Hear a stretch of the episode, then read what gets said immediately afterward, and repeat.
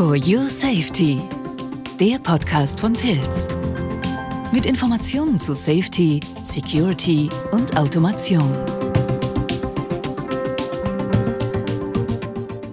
Hallo und herzlich willkommen zu einer neuen Folge des Podcasts For Your Safety. Und heute wollen wir im Gespräch auf die Technologie des Scanners eingehen, auf die Funktion, auf das Einsatzgebiet und eben ähm, ja im Zusammenhang mit Sicherheit über den Scanner sprechen.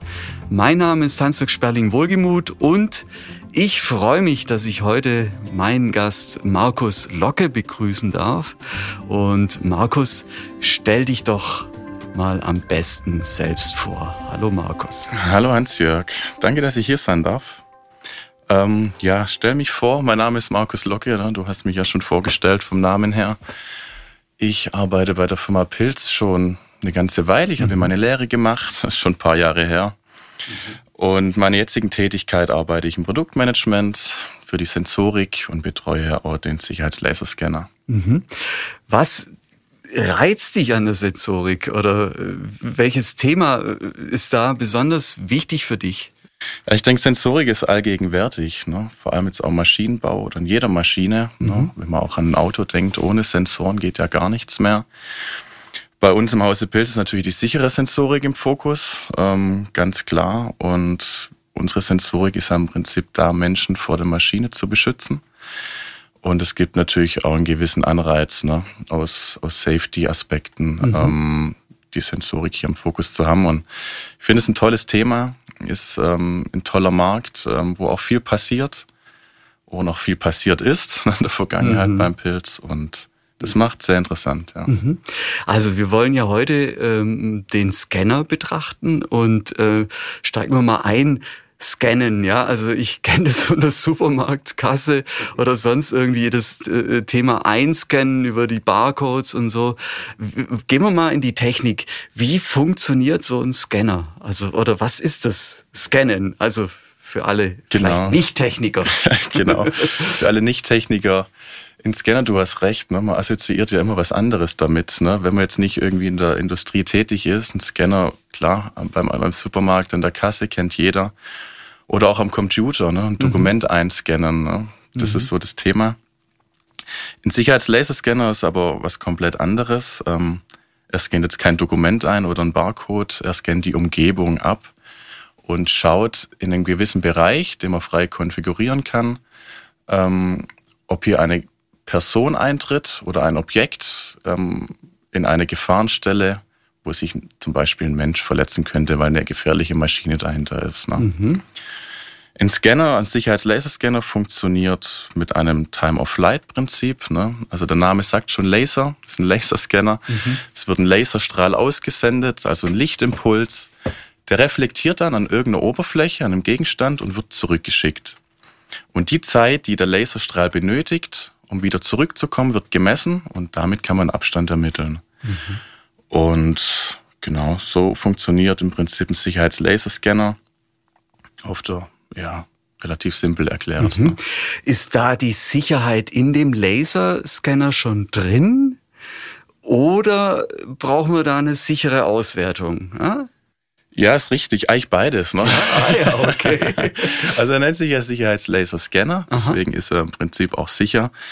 Man hat hier sichere Ausgänge, aber natürlich muss man die auch über eine sichere Auswertung auswerten. Mhm. Ganz klar. Es gibt verschiedene Möglichkeiten wie bei jedem Sicherheitssensor. Aber ohne eine sichere Auswertung bringt auch ein Sicherheitslaserscanner nichts. Mhm. Muss ich dir mhm. völlig recht geben. Mhm. Ja. Also sichere Ausgänge. Mhm. Und ähm, du hast es ähm, angesprochen, also das Laserlicht ähm, ist das, also Laser, es klingt ja auch schon wieder ein bisschen gefährlich. Ähm, ist es gefährlich oder was, was, was ist das für eine Laserklasse, ja. wenn wir schon von Sicherheit sprechen? Ja, na, man denkt sofort an Star Wars, ne, ja, als ja, Laserschwert. Ja, ja. ja.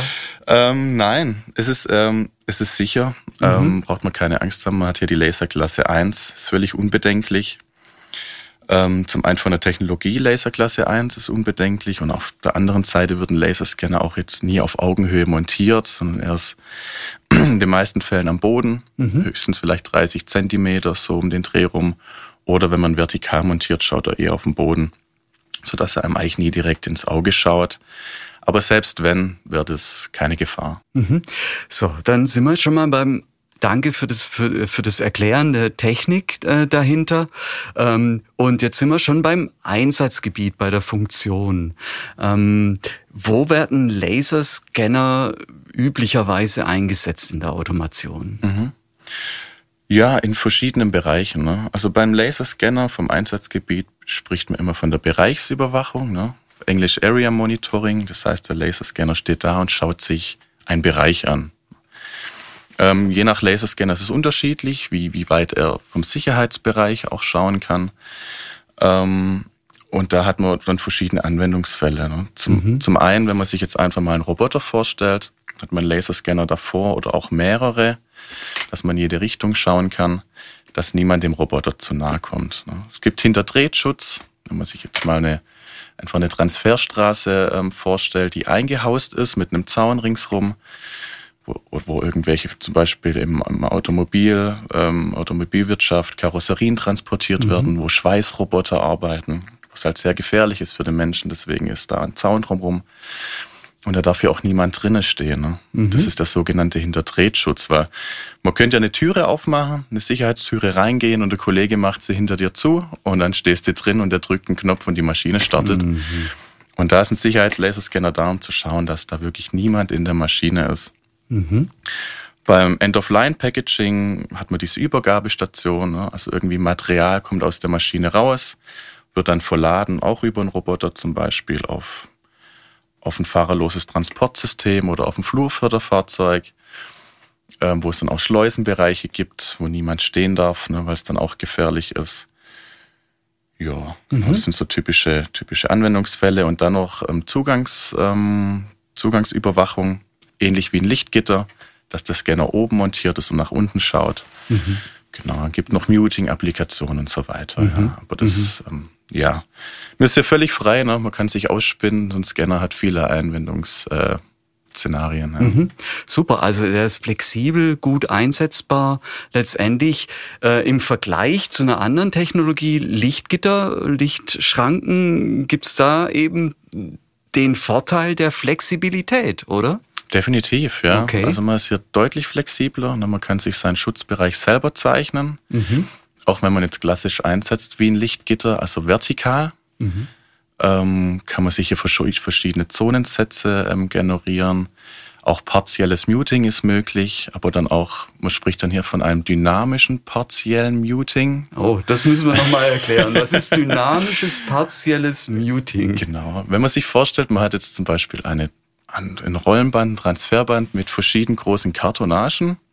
Also Karton groß, Karton klein, sage mhm. ich mal, um es einfach zu halten. Dann wird von der Maschine erkannt, es kommt ein Karton klein. Und da wird nur der Bereich dann gemutet, dass der Karton klein durchfahren kann. Jetzt wird von der Maschine erkannt, oh, hier kommt Karton groß. dann wird dieses partielle Muting umgeschaltet, deswegen dynamisch auf Karton groß, sodass nur der Karton groß durchfahren kann. Also dass hier kein Mensch auf der Kiste mitfahren kann in die Maschine. Ne? Okay, stelle ich mir gut vor. Okay, ja, Und wunderbar. Das ist, das ist möglich mit dem Scanner, mit dem Lichtgitter da nicht. Okay. So als, ja, als Beispiel. Aha. Du hast jetzt ein besonderes ähm, Aufgabengebiet oder Einsatzgebiet von einem Scanner angesprochen, und zwar ähm, das auf einem fahrerlosen Transportfahrzeug.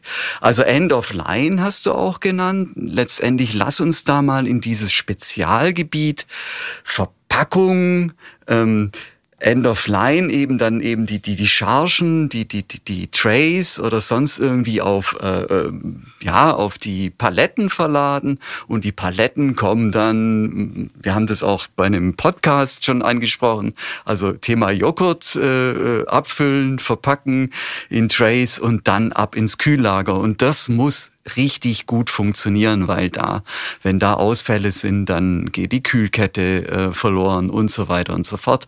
Also das muss funktionieren. Und lass uns doch mal über den Einsatz des Scanners an einem fahrerlosen Transportfahrzeug im Verbund dann im System sprechen. Mhm. Also da kommt ein Scanner zum Einsatz.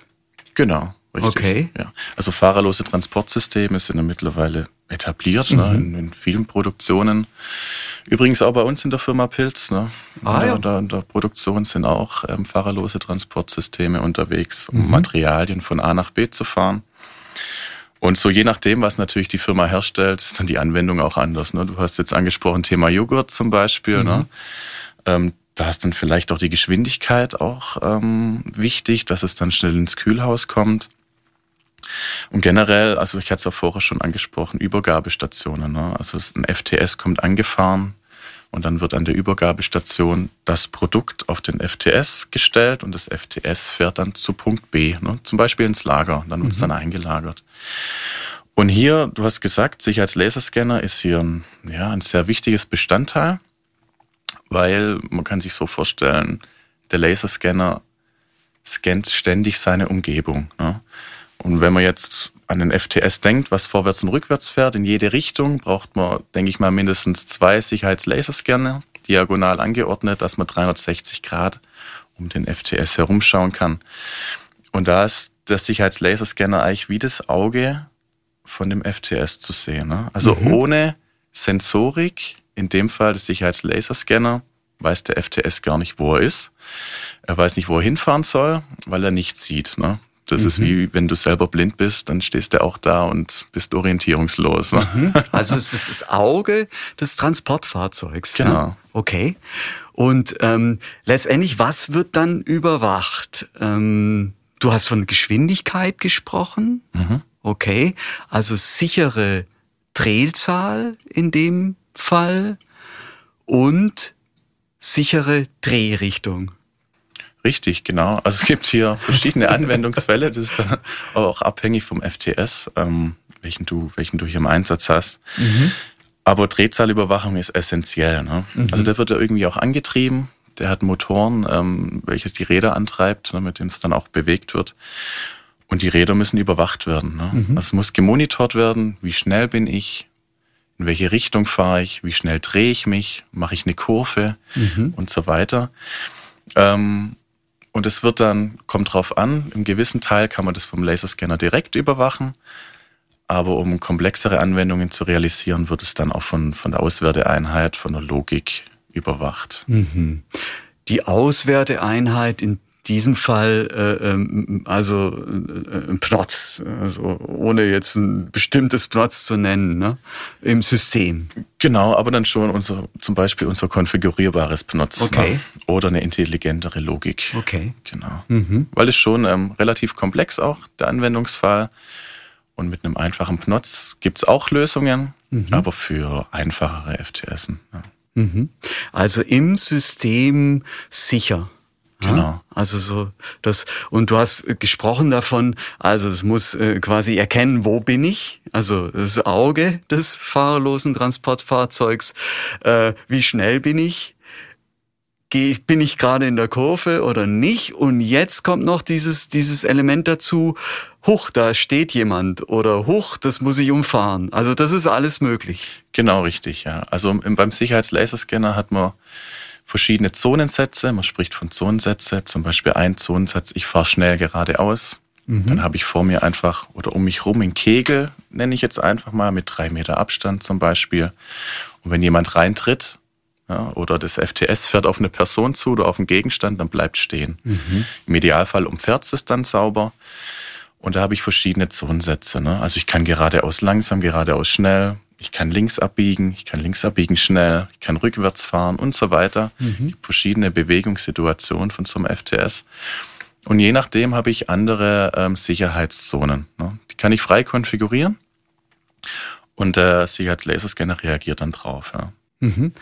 Das war jetzt, ähm, ich möchte noch mal auf das ähm, Grundkonzept, wenn man jetzt so mal so ein Regallager oder ähm, ja Auslieferungslager äh, sich vorstellt, da geht's ja auch um das Thema Mapping. Wie funktioniert das? Also diese Verbindung, wo bin ich, wo muss ich hin und wohin will ich sozusagen? Also wie funktioniert das? Steigen wir doch mal da tiefer ein. Genau, also da gibt's auch verschiedene Möglichkeiten. Ne? Ähm, das ist relativ komplex. Was man natürlich sagen muss, also gerade zum Sicherheitslaserscanner erst das Auge von dem FTS. Da ist noch viel mehr drin. Ne? Ähm, es ist auch ein Navigationsrechner drin. Ne? Der sammelt quasi die Umgebungsdaten, die er vom Scanner bekommt, ein und verarbeitet die. Ne? Gibt es auch Logarithmen, die das dann verarbeiten. Da gibt es dann quasi das Mapping und Navigation ne, auf dem Navigationsrechner und der steuert es dann. Ne? Das ist außerhalb vom Scanner und der Scanner wird als Auge benutzt und wird halt ständig, ähm, bringt neue Daten ins System.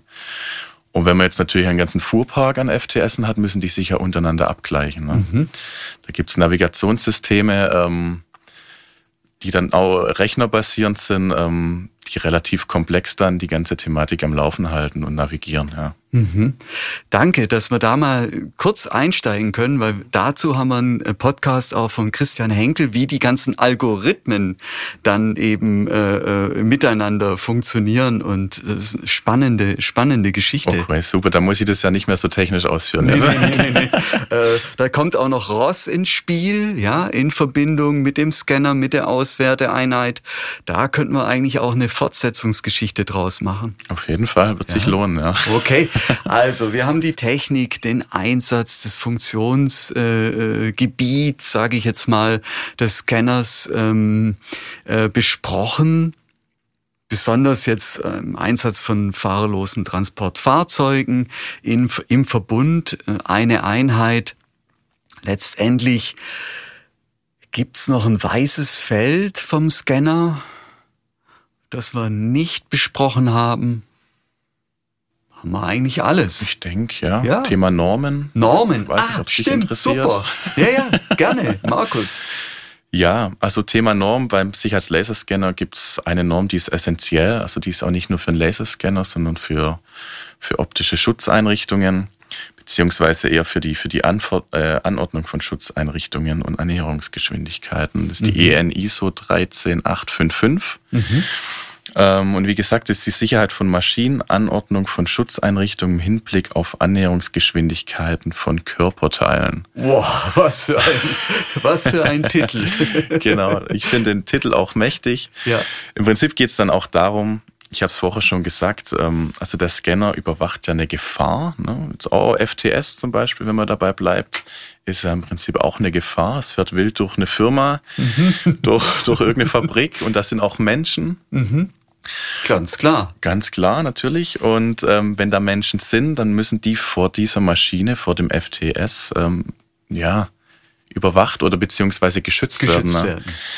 Und so eine Maschine hat ja immer eine Reaktionszeit. Ne? Also auch jetzt ein FTS, das fährt und wenn der äh, Sicherheitslaserscanner erkennt, hoppla, da ist eine Person, gibt er die Information weiter an die Auswerteeinheit. Die Auswerteeinheit gibt es dann weiter an die Aktorik, an den Motor und sagt Motor Stopp. Ja. Mhm. Und das hat eine gewisse Reaktionszeit. Ne? Und in dieser Zeit fährt das FTS ja immer näher zur Person. Mhm. Und da gibt's dann in dieser Norm auch Formeln, das ist die gleiche jetzt auch wie beim, wie beim Lichtgitter, ähm, um diese, um diese ähm, Annäherungsgeschwindigkeiten im Bezug auf Reaktionszeiten und den Abstand dann auch zu berechnen. Ne? Mhm.